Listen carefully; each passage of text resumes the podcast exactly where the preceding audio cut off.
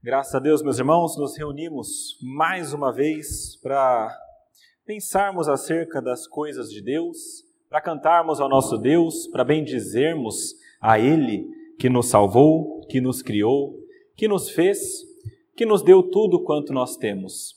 É muito bom quando nós podemos nos reunir e louvar ao nosso Deus, especialmente nesse último domingo do ano. É o último culto que nós estamos prestando no ano de 2020. Um ano que, para muitos, foi um pouco difícil, para muitos, talvez, um dos piores anos ah, da vida. E, e é interessante a gente pensar um pouquinho sobre isso. Como que muitas vezes algumas coisas acontecem que fogem do nosso controle e isso muitas vezes nos entristece Especialmente quando chegamos ao fim de um ano como esse, é possível que muitas pessoas estejam olhando para 2021 com uma esperança diferente, com uma esperança de que vai ser um ano muito melhor, e talvez até pensando o que será que eu posso fazer para esse ano ser diferente.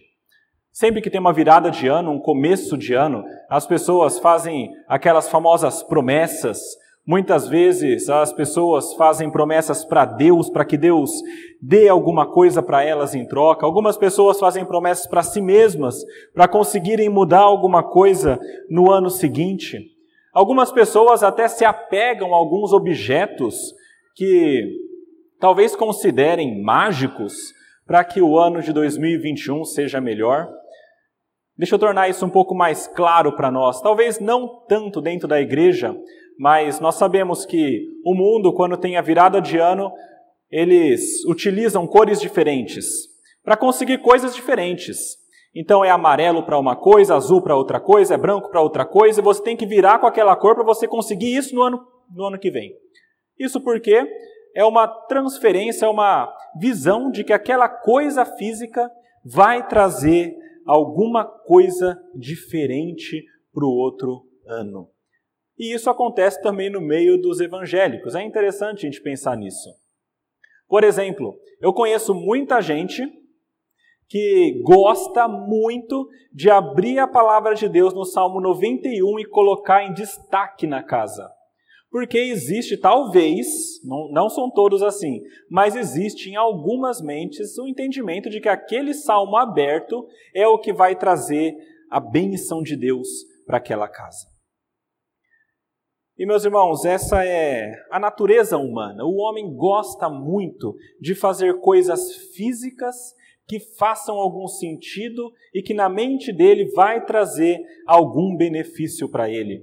E essa ideia de objetos mágicos, isso está em todo canto. Em todo canto, em todas as religiões, nós encontramos pessoas utilizando objetos como se fossem mágicos para trazer algum benefício algum tipo de superstição. Eu estava pesquisando e eu me deparei com aquela famosa fita do Senhor do Bonfim. Essa fita é muito interessante.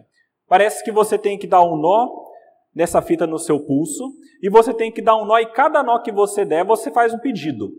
E aí você deixa a fita.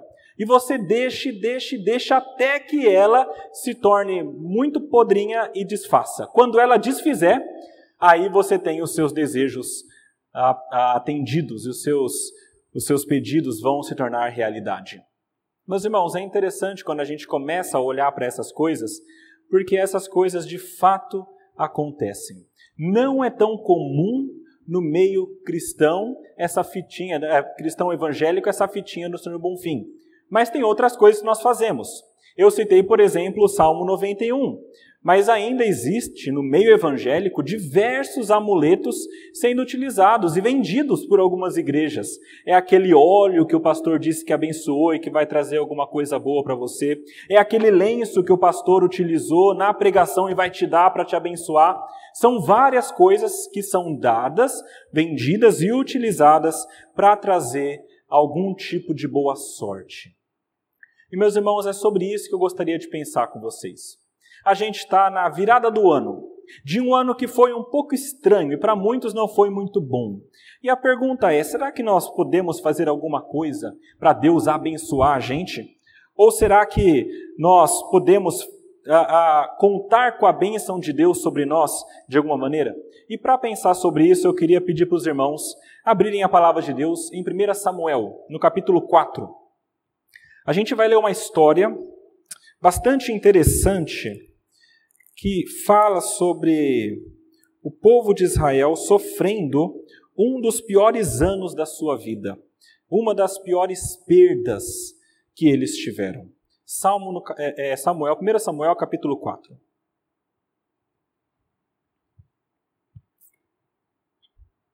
É o capítulo inteiro, então vai até o versículo 22. Veja que é uma história, tá bom? Então diz assim a palavra de Deus: Veio a palavra de Samuel a todo Israel. Israel saiu a peleja contra os filisteus e se acampou junto a Ebenezer, e os filisteus se acamparam junto a Afeca. Dispuseram-se os filisteus em ordem de batalha para sair de encontro a Israel. E travada a peleja, Israel foi derrotado pelos filisteus. E estes mataram no campo aberto cerca de quatro mil homens. Voltando o povo ao arraial, disseram os anciãos de Israel: Por que nos feriu o Senhor hoje diante dos filisteus? Tragamos de Siló a arca da aliança do Senhor, para que venha no meio de nós e nos livre das mãos dos nossos inimigos. Mandou, pois, o povo trazer de Siló a arca do Senhor dos exércitos, entronizado entre os querubins. Os dois filhos de Eli, Rofini e Finéias, estavam ali com a arca da aliança de Deus. Sucedeu que, vindo a arca da aliança do Senhor ao arraial, rompeu todo Israel em grandes brados e ressoou a terra. Ouvindo os filisteus a voz do júbilo, disseram: Que voz de grande júbilo é esta no arraial dos hebreus? Então souberam que a arca do Senhor era vinda ao arraial. E se atemorizaram os filisteus e disseram: Os deuses vieram ao arraial. E diziam mais: Ai de nós! Que tal jamais sucedeu antes? Ai de nós! Quem nos livrará das mãos destes grandiosos deuses? São os deuses que feriram os egípcios com toda a sorte de pragas no deserto. Sede fortes, ó filisteus, portai-vos varonilmente, para que não venhais a ser escravos dos hebreus, como eles serviram a vós outros. Portai-vos varonilmente e pelejai. Então pelejaram os filisteus. Israel foi derrotado. E cada um fugiu para a sua tenda. Foi grande a derrota, pois foram mortos de Israel trinta mil homens de pé. Foi tomada a arca de Deus, e mortos os dois filhos de Eli, Rofini e Finéias. Então correu um homem de Benjamim, saíram das fileiras, e no mesmo dia chegou a Siló. Trazia rasgadas as vestes e terra sobre a cabeça. Quando chegou, Eli estava assentado numa cadeira, ao pé do caminho, olhando como quem espera, porque o seu coração estava tremendo pela arca de Deus. Depois de entrar o homem na cidade e dar as novas, toda a cidade prorrompeu em gritos. Eli, ouvindo os gritos, perguntou: Que alvoroço é esse? Então se apressou o homem e, vindo, deu as notícias a Eli.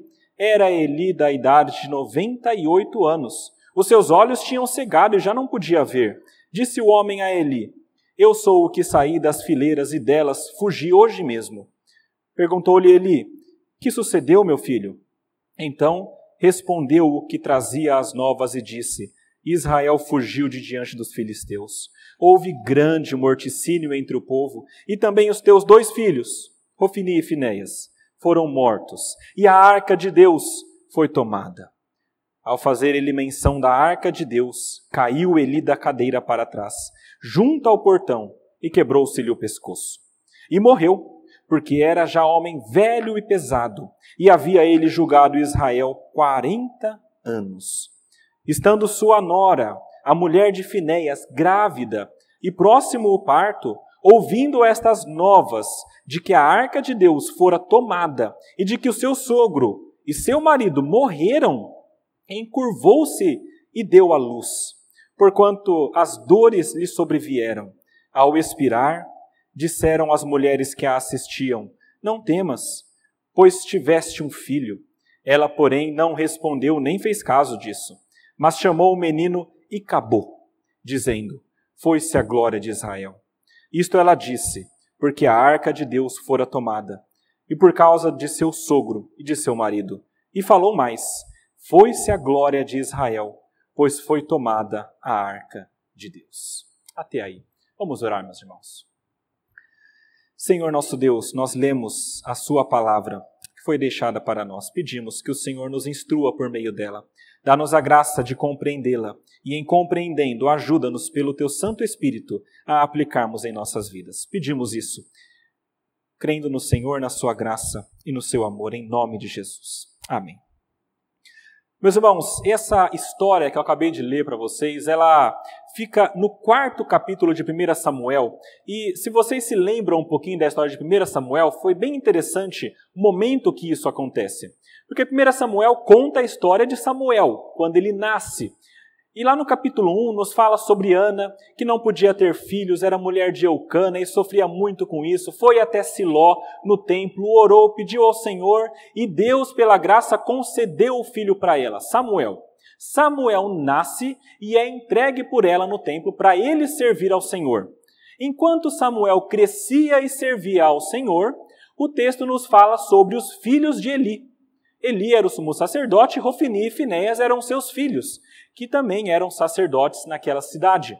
E então nos diz a palavra de Deus que Rofini e Finéias eram homens terríveis, maus líderes, que roubavam as coisas de Deus. Ou seja, quando o povo ia oferecer sacrifício, eles pegavam a carne para eles.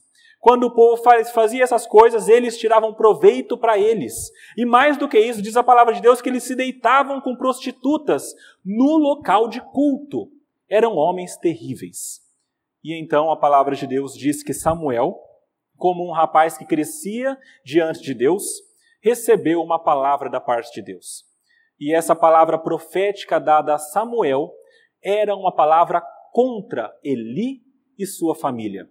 E a palavra dizia mais ou menos assim: Eli e seus filhos são terríveis, e eu vou acabar com eles. Eles vão sair do seu ofício e eu vou destruí-los, porque eles estão fazendo coisas que são execráveis diante de Deus.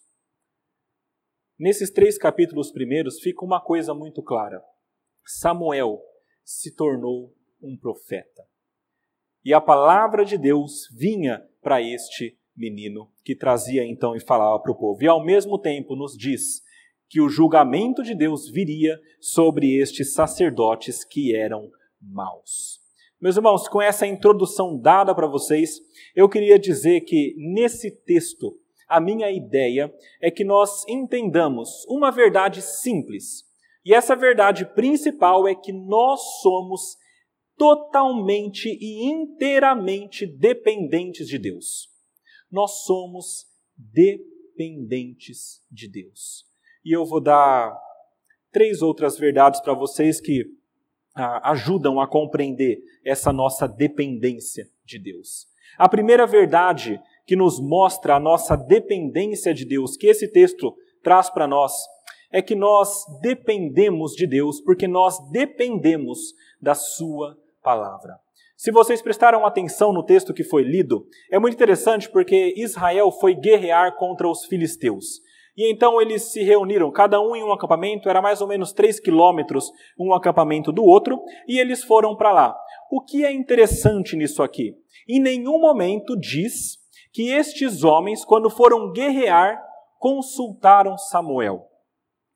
O texto acabou de falar que a palavra estava vindo para Samuel e que ele estava trazendo a palavra de Deus.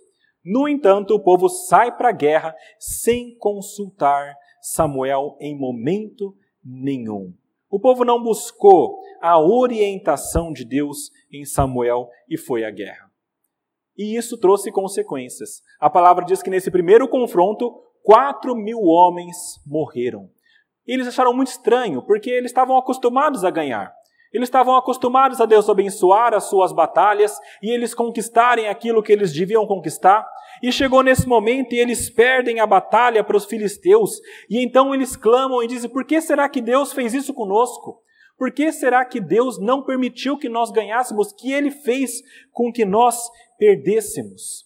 E o que é esperado aqui é que esse povo, depois de perder e saber que Deus tinha feito isso com ele, é que eles fossem procurar a sabedoria em Deus. Mas a palavra diz que não. Veja o versículo 3, que interessante, o que o povo faz. Versículo 3 diz: Voltando o povo ao arraial, disseram os anciãos de Israel: Por que nos feriu o Senhor hoje diante dos filisteus? E olha só, nenhuma consulta a Deus e a Samuel, mas uma consulta aos sábios.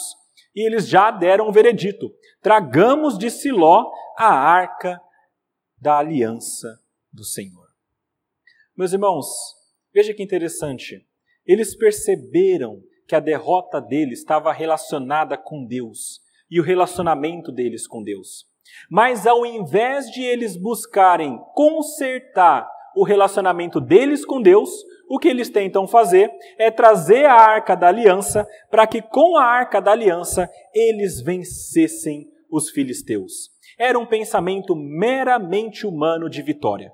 Eles queriam trazer a arca da aliança, não para glorificar a Deus, mas para que eles assim pudessem vencer e dominar os seus inimigos. Veja bem, quando eles fizeram isso, sem consultar a Deus, a tragédia estava feita. Eles trazem a arca, a arca da aliança é tomada pelos inimigos, Rofini e Finéias morrem, Eli morre, a, esposa de Finéias morre e o filho nasce com o nome de Icabô, que significa sem a glória de Deus, ou a glória de Deus se foi. Meus irmãos, essa pequena parte do trecho que a gente está lendo aqui nos traz um ensinamento muito importante. Que nós somos dependentes da palavra de Deus. E que nós sofremos consequências quando nós não seguimos a palavra de Deus.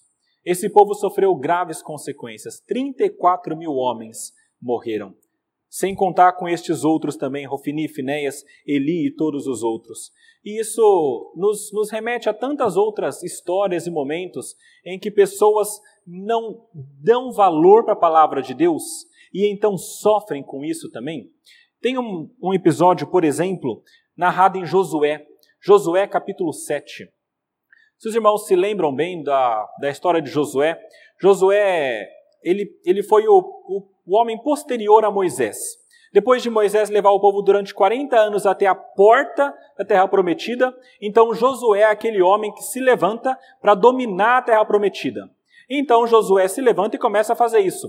Eles entram na terra prometida e começam dominando, dominam Jericó. Jericó, vocês lembram como é que foi? A palavra diz que não foi nada humano. A palavra diz que Deus mandou eles rodearem a cidade sete vezes, durante sete dias, e no final tocarem as trombetas, e algo miraculoso aconteceu que os, as muralhas ruíram. E quando isso aconteceu, o povo entrou. Ou seja, Milagre da parte de Deus, é Deus quem conquistou para Israel. Depois disso acontecer, então vem uma outra cidade chamada de Ai. O que é interessante nesse episódio, lá em Josué 7, é que depois de conquistar Jericó, o povo achou que tinha muita força e muito poder. Então eles nem mais consultaram a Deus. O que, que eles fizeram? Vão para Ai. E Josué falou: vai lá uns espias, olha como é que é a cidade, se for grande, se é pequena, tal. Voltaram e falaram para Josué: é pequena, tem pouca gente. Pode mandar só uns dois, três mil homens que eles vão dar conta. A palavra diz que eles enviaram os dois, três mil homens e o povo da cidade de Ai, que não era muito, derrotou estes homens. E foram 30, mais de 30 homens que perderam a vida nesse confronto. Por que é que eles perderam isso, meus irmãos? Por que é que Josué perdeu essa batalha? Eles perderam a batalha porque eles não consultaram a Deus. Porque existia no meio do povo um homem chamado Acã que estava em pecado grave diante de Deus. Quando eles dominaram Jericó, a ordem de Deus é: não tomem nada para vocês, deixa tudo, quem me destrói. E aí Acã olhou para Jericó, olhou para algumas coisas e achou bonito e pegou. Ele pegou despojos, pegou uma capa, uma pedra preciosa, ah, creio que foi ouro, alguma coisa assim, e então ele escondeu. Ele não poderia ter feito isso. Quando ele faz isso, Deus então entende que ele está em pecado. E o povo vai guerrear mesmo com Acã em pecado. O que é interessante nessa história, meus irmãos? Do mesmo modo como em 1 Samuel o povo perde, aqui em Josué o povo também perde. Mas diferentemente de 1 Samuel, quando o povo vai e traz a arca para lutar, em Josué acontece uma coisa diferente. Abra aí a palavra de Deus em Josué, no capítulo 7. Vamos ver o versículo 6 e 7. Isso é o que aconteceu depois deles perderem de Ai. Diz assim a palavra de Deus. Então Josué rasgou as suas vestes e se prostrou em terra sobre o rosto perante a arca do Senhor até a tarde. Ele e os anciãos de Israel e deitaram pó sobre a cabeça. Disse Josué: Ah, Senhor Deus, porque fizeste esse povo passar o Jordão para nos entregardes nas mãos dos amorreus, para nos fazerem perecer? Ou seja, o que, que Josué faz? Clama ao Senhor para que Deus fale com ele. Veja no versículo 11 e 12. Ao invés dele tentar vencer a batalha, ele fala com Deus e então tenta restaurar esse relacionamento quebrado dele com Deus, ou do povo com Deus. Versículo 11 e 12 fala: Israel pecou e violaram a minha aliança. É Deus falando. Aquilo que eu lhes ordenara, pois tomaram das coisas condenadas e furtaram e dissimularam e até debaixo da sua bagagem o puseram pelo que os filhos de Israel não puderam resistir aos inimigos. Viraram as costas diante deles, porquanto Israel se fizera condenado. Já não serei convosco, se não eliminardes do vosso meio a coisa roubada. Ou seja, Deus não ajudaria o povo enquanto houvesse esse pecado no meio do povo. E Josué não havia falado com Deus para entender essas coisas, assim como em 1 Samuel o povo também não buscou ao Senhor. Meus irmãos, a palavra de Deus, ela é necessária para a nossa vida, para que nós tenhamos uma vida reta e boa diante de Deus, e sem essas consequências terríveis que vêm quando nós não a consultamos. Lá no Salmo 119, Versículo 105 tem aquele texto que nós decoramos quando crianças: Lâmpada para os meus pés é a tua palavra e luz para os meus caminhos. A palavra de Deus, ela é necessária e poderosa para nos mostrar o caminho em que nós devemos andar, para trazer à luz aquilo que está escondido e para evitar que nós então caiamos e soframos consequências terríveis. Eu trouxe aqui dois exemplos bíblicos de sofrimento por pessoas que não seguiram a palavra de Deus. Veja, naquele tempo não tinha a Bíblia completa, a palavra de Deus era do profeta. Hoje nós temos a palavra completa, a Bíblia, já feita perfeitamente, compilada, tudo fechado para que nós saibamos a vontade de Deus. Mesmo assim, muitas vezes nós não seguimos a Bíblia. E quando isso acontece, tem consequência. Por exemplo, a palavra diz claramente: não roubarás. Mas muitos fazem. Aquele que rouba sofre as consequências: vergonha, prisão, justiça comum, tudo isso. A palavra diz: não adulterarás. Mas muita gente não liga para o que está escrito e, ao invés disso, adultera e sofre as consequências. Casamento e família destruídos muitas vezes porque não estão seguindo a palavra de Deus. A palavra de Deus diz: não deixem de congregar. Mas ainda assim, muita gente diz: eu prefiro ficar em casa. Esse nosso ano é um pouco diferente, tá bom? Tira, tira de foco. Mas é necessário que nós congreguemos. E quando as pessoas não fazem isso, então acontece a, conse a consequência: enfraquecimento da fé, enfraquecimento da firmeza. Meus irmãos, a palavra de Deus precisa estar em primeiro lugar, porque nós dependemos dela, porque ela nos mostra a verdade. E porque, meus irmãos, a bem da verdade, nós não podemos confiar no nosso próprio entendimento. A palavra diz que a, a sabedoria do homem é muito pequena. Nós lemos um texto aqui hoje na, na liturgia que diz isso. A loucura de Deus é mais sábia do que os homens, e a fraqueza de Deus é mais forte do que os homens. Estes homens de Israel decidiram por eles mesmos: vamos trazer a arca e vencer. E perderam, porque eles não tinham o conhecimento total. Eles não sabiam que Deus estava irado com eles por conta de Rofini e Finéias, e tinha uma condenação já traçada que aconteceria para eles. Meus irmãos, nessa primeira parte eu queria que vocês tivessem muito firmes na mente de vocês Não despreze a palavra de Deus. Ela contém a instrução para a sua vida. É ela que vai te mostrar o caminho por onde você deve seguir e ela vai te mostrar onde estão as ciladas, para que você não caia também. Então, surgiu um problema, busque na Bíblia a solução. Está com dificuldade, busque na Bíblia a solução. Ao menos, se você não vai buscar na Bíblia, fale com pessoas que façam isso. Fale com seus irmãos que são crentes também, para que eles te deem conselhos bíblicos. É a palavra de Deus que vai te trazer todo o conhecimento que você precisa.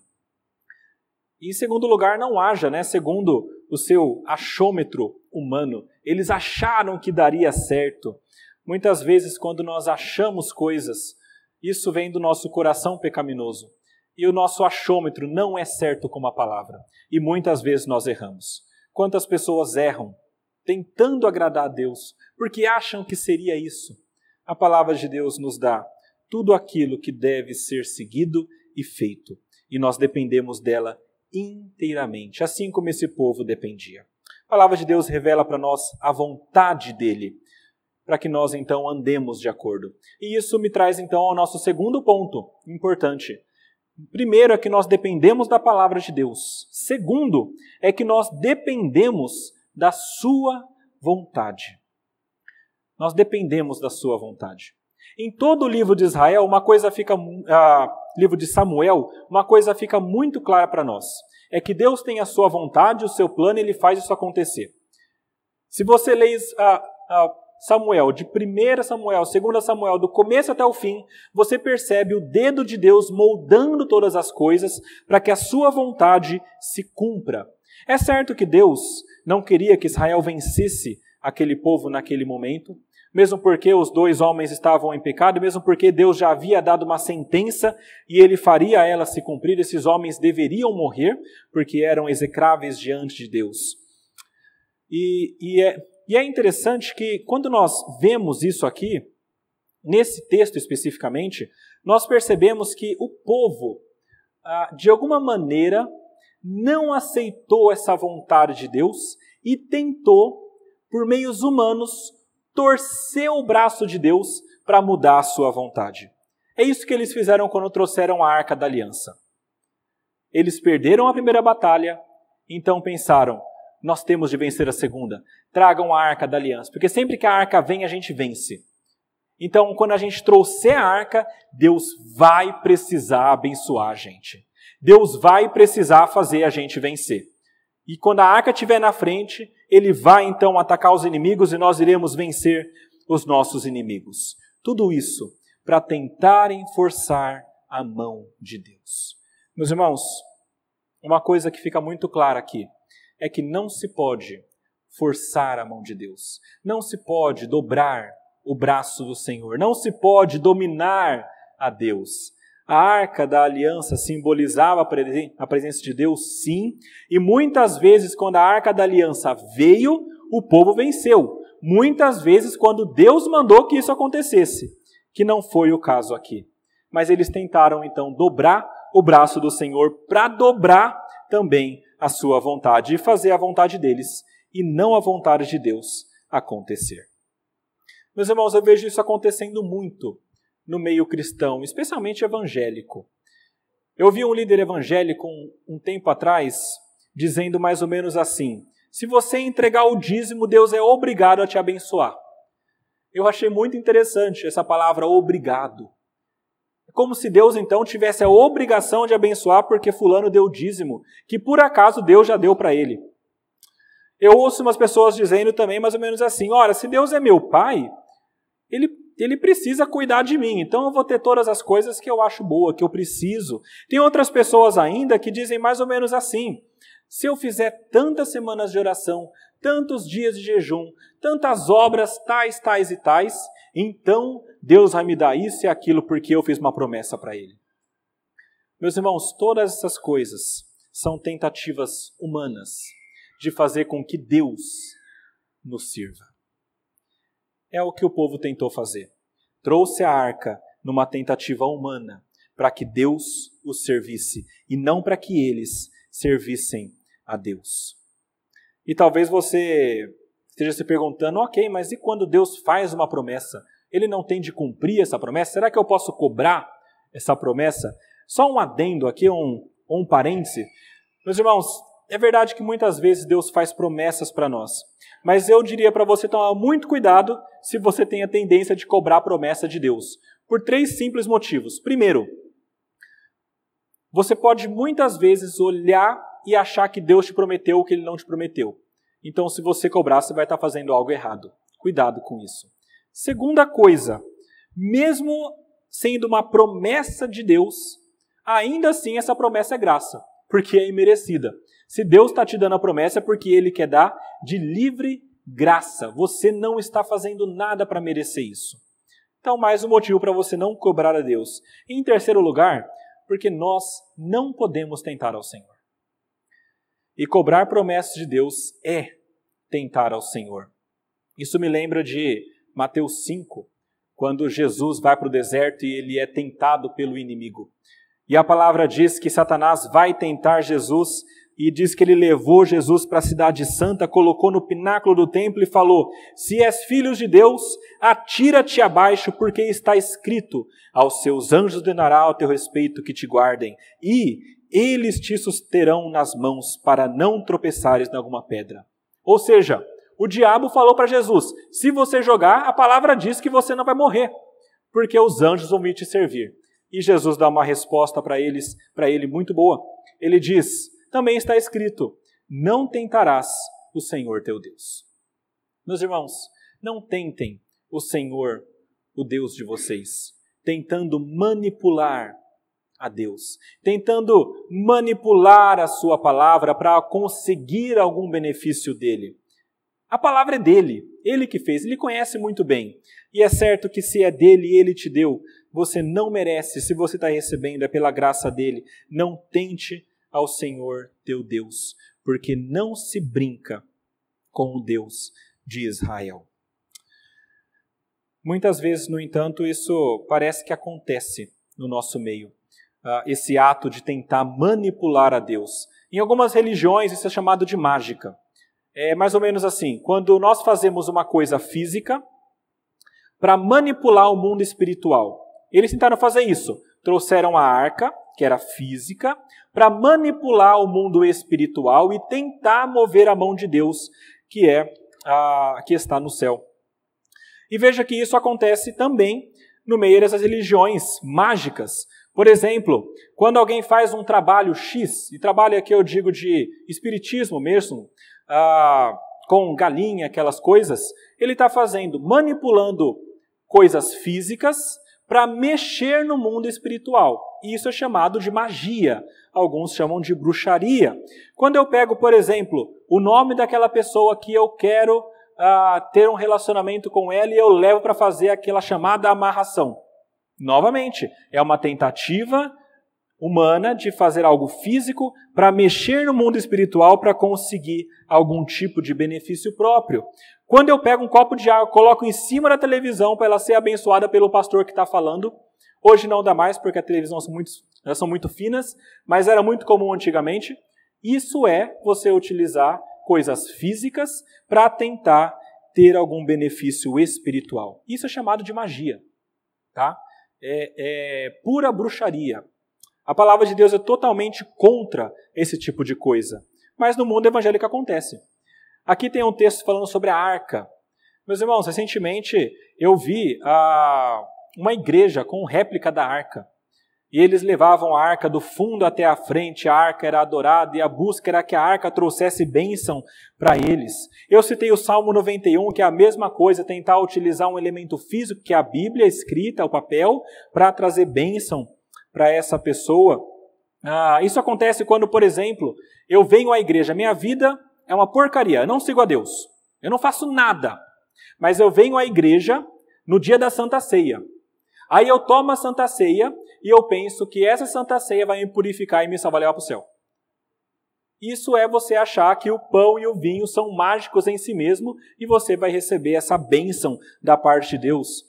Isso acontece, por exemplo, quando eu acho que a água do batismo, ela é o que tem poder então ela vai perdoar os meus pecados. E eu sinto a vontade de ser batizado de novo e eu vou para ser de novo, porque eu vou ser purificado dos meus pecados. Isso tudo é visão humana de elementos físicos, buscando com que esses elementos manipulados aqui tragam bênçãos espirituais para nós. Meus irmãos, não é assim que funciona. Não funcionou com a Arca da Aliança, não funciona hoje, porque na verdade Deus, ele não funciona com base no que nós manipulamos nesse mundo físico.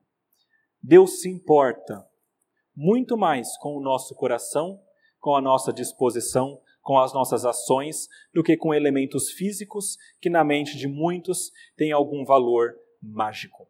Eu gosto muito de uma música do João Alexandre, onde ele diz o seguinte: Deus não habita mais em templos feitos por mãos de homens. Deus não será jamais acorrentado às paredes de uma religião. Meus irmãos, é impossível coisas físicas deterem o nosso Deus ou mudarem a, a mão de Deus ou o que Deus deseja fazer. Então, talvez surja uma pergunta entre nós aqui. Ok, então a arca da aliança não conseguiu trazer essa mudança lá, mas será que ainda tem algum valor essa arca da aliança? Qual que é o valor dela para nós hoje? Meus irmãos, a arca da aliança ela teve o seu simbolismo importante no Antigo Testamento, simbolizando a presença de Deus, a presença da glória de Deus. Ela ficava no templo, ficava no tabernáculo. No entanto, no Novo Testamento parece que tudo muda. E tudo muda pela chegada, nós sabemos, de Jesus Cristo. Quando Jesus vem a este mundo, ele vem como Deus que se torna homem perfeitamente, vive perfeitamente a vida de homem, até o momento em que ele morre na cruz. Quando ele morre na cruz, nós lemos um texto aqui também na liturgia que diz que no momento da sua morte, o véu que separava o Santo dos Santos do restante do templo e do restante do mundo foi rasgado de cima a baixo. No Santo dos Santos é onde ficava a arca da aliança. Meus irmãos, quando Cristo vem a esse mundo, ele faz com que tudo isso ah, não tenha mais sentido em si, mas agora tenha sentido nele. Quando ele vem e rasga o véu de cima a baixo, nós não precisamos mais da arca da aliança para ter acesso a Deus, à presença de Deus. Hebreus capítulo 10, versículos 19 a 20. Leiam comigo esse texto, meus irmãos, abram aí para vocês lerem.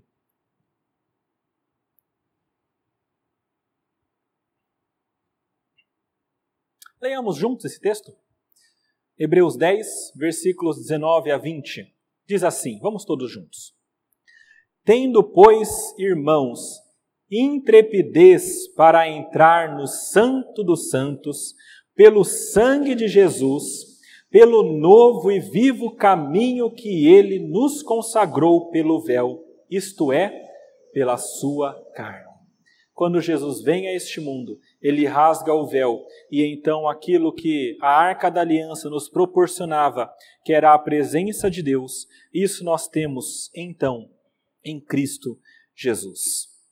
Mas, meus irmãos, tem que ficar muito claro para nós por esse texto que nós dependemos totalmente dessa vontade de Deus. É impossível nós torcermos o braço de Deus. É impossível a vontade de Deus não acontecer. Então, o que deve acontecer é que nós nos alinhemos com essa vontade de Deus. E isso acontece por meio da Sua palavra. É por isso que nós somos dependentes da palavra e nós somos dependentes da vontade de Deus. Mas tem um último ponto nesse texto, meus irmãos, que eu acho impressionante, na verdade. Quando nós estudamos essa, essa questão aqui, é muito interessante. Nós somos dependentes também da glória de Deus. Somos dependentes da palavra da vontade e da glória de Deus. Versículos 19 até o 22. Diz assim a palavra de Deus. Veja a narração. Estando sua nora, a mulher de Finéias, grávida, e próximo o parto, ouvindo estas novas de que a arca de Deus fora tomada e de que o seu sogro e seu marido morreram, encurvou-se e deu à luz, porquanto as dores lhe sobrevieram. Ao expirar, disseram as mulheres que, a assistiam: Não temas, pois tiveste um filho. Ela, porém, não respondeu nem fez caso disso, mas chamou o menino e acabou, dizendo: Foi-se a glória de Israel.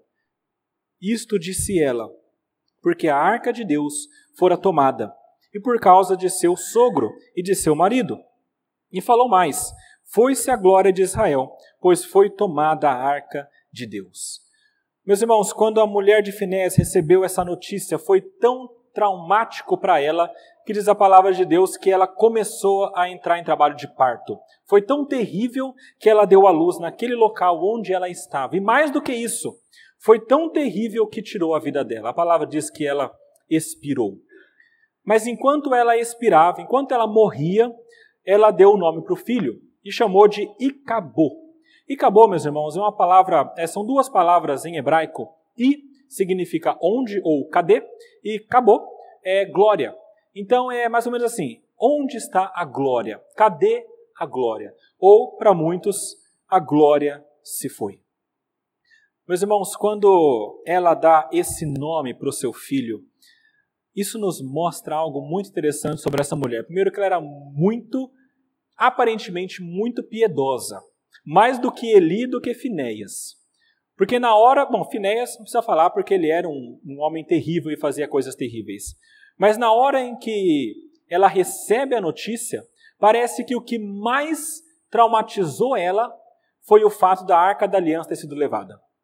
Não foi o marido morrer, não foi o sogro morrer, mas principalmente o que foi pior para ela foi a arca da aliança ser tomada deles. Meus irmãos, isso mostra que a glória de Deus é mais importante do que tudo. É mais importante do que tudo isso que existe nessa vida que nós vivemos aqui. Quando isso aconteceu, essa mulher mesmo demonstrou isso para nós. Tem um comentarista que eu gosto muito, chamado Warren Risby, e ele escreveu o seguinte: A mulher de Finéas tinha mais visão espiritual do que o seu sogro, seu marido e seu cunhado, todos sacerdotes. Os dois irmãos usaram a arca como um amuleto de boa sorte. E Eli estava preocupado com a segurança da arca, mas ela estava atribulada por conta da glória de Deus. Meus irmãos, essa mulher se preocupava com a glória de Deus. Isso porque a glória de Deus, meus irmãos, aqui nesse texto e no Antigo Testamento tem um significado muito profundo e muito vasto também. É difícil a gente entender perfeitamente o que era e como se mostrava e todo o significado amplo da glória de Deus. Mas a gente sabe de algumas coisas. A glória de Deus, meus irmãos, representava a presença e o favor de Deus, a presença e o favor do Senhor. Tem vários textos que falam sobre a glória de Deus. Eu vou citar alguns para vocês. Por exemplo, Êxodo 16, versículo 10. Nesse texto mostra para nós que a glória de Deus era vista na nuvem, no deserto. Quando Arão falava, toda a congregação dos filhos de Israel olharam para o deserto e eis que a glória do Senhor apareceu na nuvem.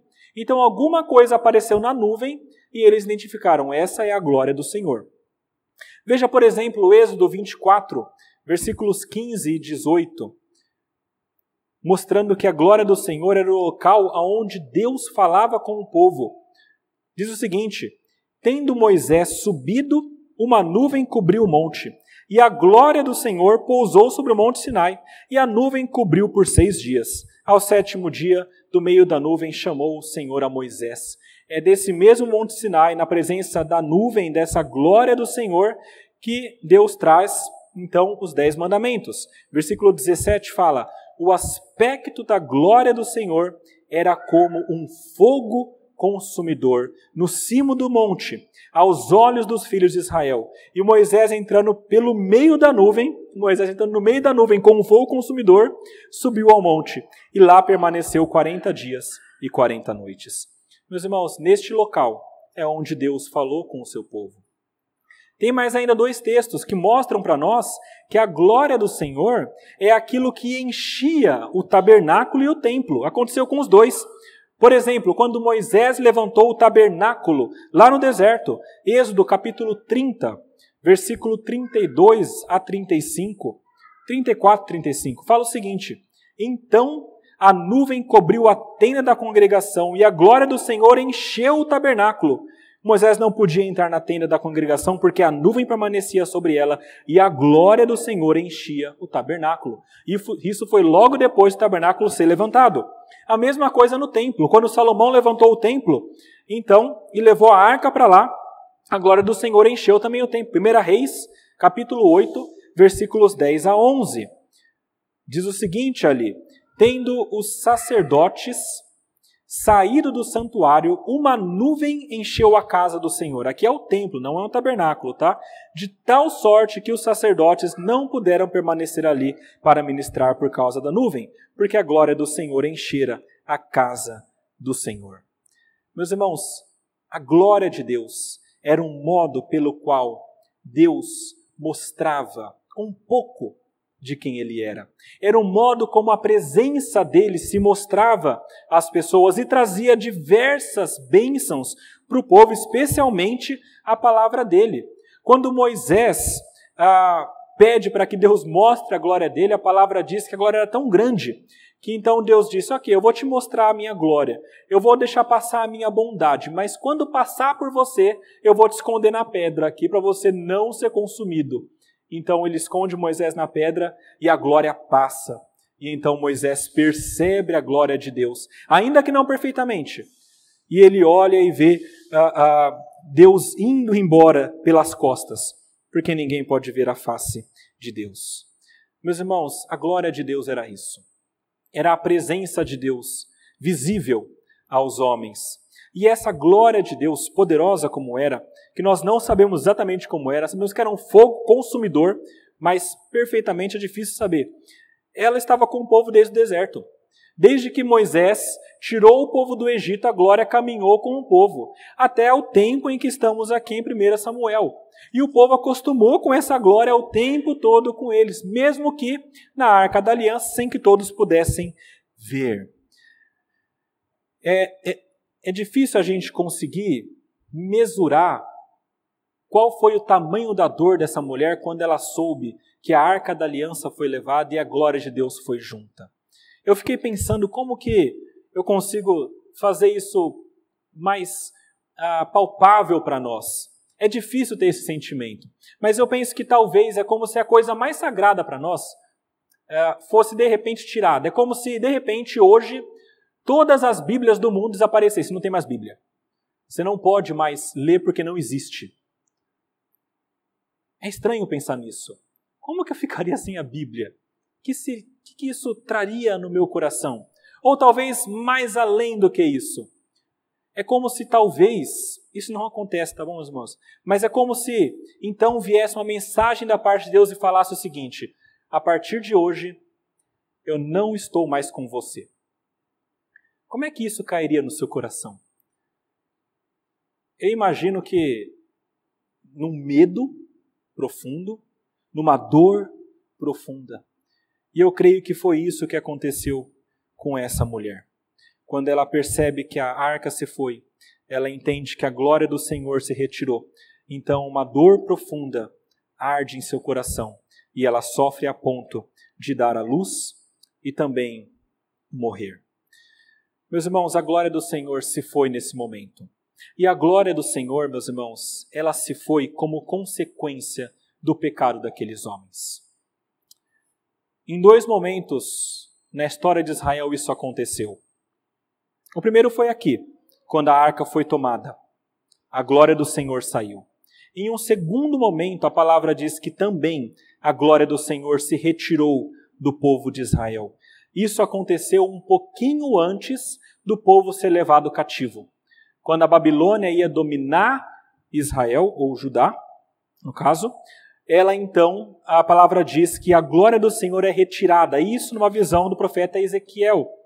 Ezequiel capítulo 11, versículos, na verdade, desde o capítulo 8 até o 11 fala sobre isso, mas no capítulo 11, versículos 22 a 23 mostra a visão de Ezequiel do templo. E ele fala o seguinte: os querubins elevaram as suas asas e as rodas o acompanhavam. Eu não sei como que é isso, mas é a visão dele. E a glória do Deus de Israel estava no alto, sobre eles. A glória do Senhor subiu do meio da cidade, saiu da cidade e se pôs sobre o monte que está ao, ao oriente da cidade. Meus irmãos, nesse momento é, é o momento em que a glória do Senhor também deixa o templo mais uma vez. Não só aqui em 1 Samuel capítulo 4, mas lá na frente, quando o povo ia ser levado cativo para a Babilônia. E nesses dois momentos, a glória do Senhor se foi por causa do pecado do povo. O povo se desviou.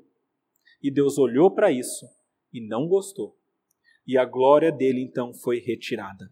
E na verdade, o pecado, meus irmãos, é sempre um fator de separação entre Deus e os homens. Desde o jardim do Éden, quando Deus andava na viração do dia com Adão, Adão e Deus andavam juntos. E a palavra diz que quando Adão cai, Deus então retira esse homem do jardim do Éden porque não tem como ter comunhão com o pecado. 1 João capítulo 1, versículo 6 fala: Se dissermos que mantemos comunhão com ele e andarmos nas trevas, mentimos e não praticamos a verdade. Sempre que nós estamos em pecado, que nós estamos vivendo uma vida que desagrada a Deus, dissoluta, longe dos padrões dele, é certo que a nossa comunhão com ele está quebrada. O povo de Israel sofreu isso de maneira muito vívida e forte. E eu tenho uma pergunta então para a gente pensar um pouco na nossa vida. Como que está a sua vida? Como que você tem vivido a sua vida diante de Deus? Como alguém que vive para e pela glória de Deus? Ou será que é como Rofini e Finéias? Rofini e Finéias eram aquele crente de domingo. Eles faziam o que eles tinham que fazer, bem mal e porcamente. E durante a semana era terrível.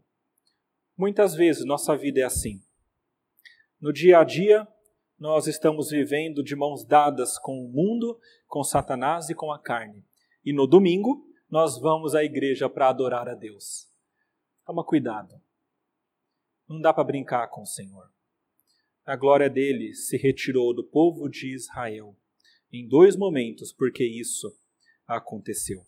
Cuidado com o modo como você vive a sua vida, para que você não tenha também de dizer, talvez até desfalecendo, se foi a glória do Senhor na sua vida.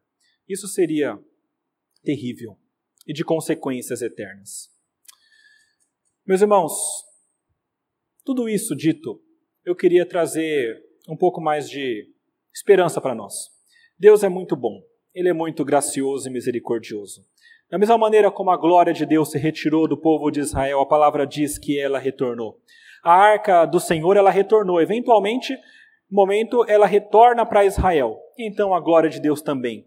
Depois da segunda vez, quando a arca, é, é quando a glória de Deus é retirada e sai, lá em Ezequiel, antes do, é, da Babilônia dominar Judá, então o povo novamente se desvia e a glória de Deus sai. A palavra nos mostra que a glória de Deus ficou afastada do povo até o Novo Testamento. Durante séculos, o povo ficou sem ver a glória do Senhor. Até que o profeta Isaías profetizou a sua volta. Isaías capítulo 4, versículos 3 a 5. Texto muito interessante. Fala o seguinte: Isaías 40, desculpa, não 4, 40, versículos 3 a 5. Voz do que clama no deserto, Preparai o caminho do Senhor, endireitai o ermo, no ermo, vereda a nosso Deus. Todo vale será aterrado, e nivelados todos os montes e outeiros. O que é tortuoso será retificado, e os lugares escabrosos aplanados. A glória do Senhor se manifestará, e toda a carne a verá, pois a boca do Senhor o disse. A palavra de Isaías era profética para o momento em que nós sabemos em que o nosso Senhor vem a este mundo. João capítulo 1, versículo 14. O Verbo se fez carne e habitou entre nós, cheio de graça e de verdade, e vimos a sua glória, glória como do unigênito do Pai. Jesus, quando vem a este mundo, ele vem para erradicar o pecado, aquilo que nos separa, e ele nos aproxima dessa glória de Deus, sem mais a necessidade daquela arca, mas agora, por crermos em Cristo, nós temos o Espírito Santo e nós temos acesso a esse trono da graça de Deus e a essa glória que está em Deus. Em Cristo nós temos a glória do Senhor em nós. Eu gostei muito de uma citação de um homem chamado Richard Phillips, e ele escreveu o seguinte, num comentário também desse texto: Nosso pecado clama e acabou. A glória de Deus se foi. Mas graças a Deus, mas a graça de Deus responde: Emanuel, o nome dado ao nosso Salvador, que significa Deus conosco, na graça de Jesus Cristo. Enquanto o nosso pecado clama e acabou, a graça de Deus diz: Emanuel, Deus conosco. A glória do Senhor não se retira mais, porque ela veio perpetuamente por meio de Cristo. Meus irmãos, talvez esse ano tenha sido difícil para nós e nós tenhamos tido a tentação de dizer e acabou, a glória de Deus se foi, estamos sofrendo demais e está muito difícil. E talvez nós tenhamos a tentação de fazer coisas para mudarmos essas, esse rumo e as coisas como estão caminhando, esforços humanos e até algumas pessoas, eu sei, simpatias e manipulações de Deus. Mas eu gostaria de, à luz desse texto, convidar cada um de nós que estamos aqui a algumas ações. Três. Primeira delas, confie em Deus. Confie em Deus, porque a sua vontade é boa, perfeita e agradável. Nós não a entendemos perfeitamente, mas ela é boa, perfeita e agradável. E ela vai acontecer. Nós não podemos mudar a mão de Deus, nós podemos viver de acordo com essa mão de Deus, com essa vontade, e de maneira feliz, sabendo que Ele está cumprindo o seu plano melhor e maior de salvar o seu povo. Confie em Deus. Segundo lugar, leia a Bíblia, por favor. Leia a Bíblia.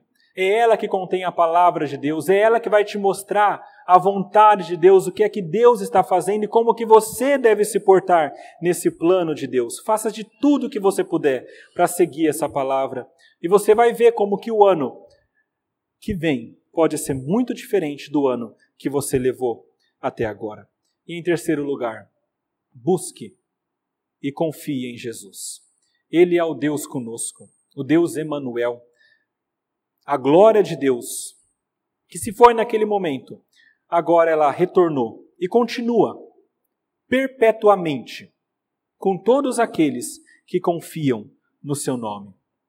Nós não sabemos como que vai ser o ano que vem, ou quais vão ser as grandes dificuldades que nós enfrentaremos, mas uma coisa nós sabemos: a glória do Senhor estará conosco. E isso é o mais importante. Muito mais do que a vida física, porque nós sabemos que essa glória nos leva à eternidade. Vamos orar, meus irmãos. Senhor nosso Deus, nosso Pai, como é bom nós lermos a Sua palavra, que nos mostra a verdade, que nos exorta, que nos deixa muitas vezes perplexos e temorosos e ao mesmo tempo nos traz esperança. Pedimos, Pai, que a Tua esperança encha nosso coração. Que nós entendamos, Pai, que nós dependemos totalmente de Ti. Dependemos da Sua palavra, dependemos, Pai, da Sua vontade e dependemos, Pai, da Sua glória. Pedimos, em nome de Jesus, que a Tua glória nos assista, que a Tua glória esteja conosco e em nós, e que nós, Pai, vivendo de acordo com essa glória, dentro dessa glória e vivendo esta glória, possamos experimentar cada vez mais a Tua presença e possamos cada vez mais ser parecidos com Cristo, que é a Sua palavra viva, que é a Sua glória que foi trazida aos homens, que é, Pai, aquele que realiza a Sua vontade também. Agradecemos por tudo que o Senhor tem feito por nós. Pedimos, se conosco, ajuda-nos a termos uma vida que agrada ao Senhor. Em nome de Jesus. Amém.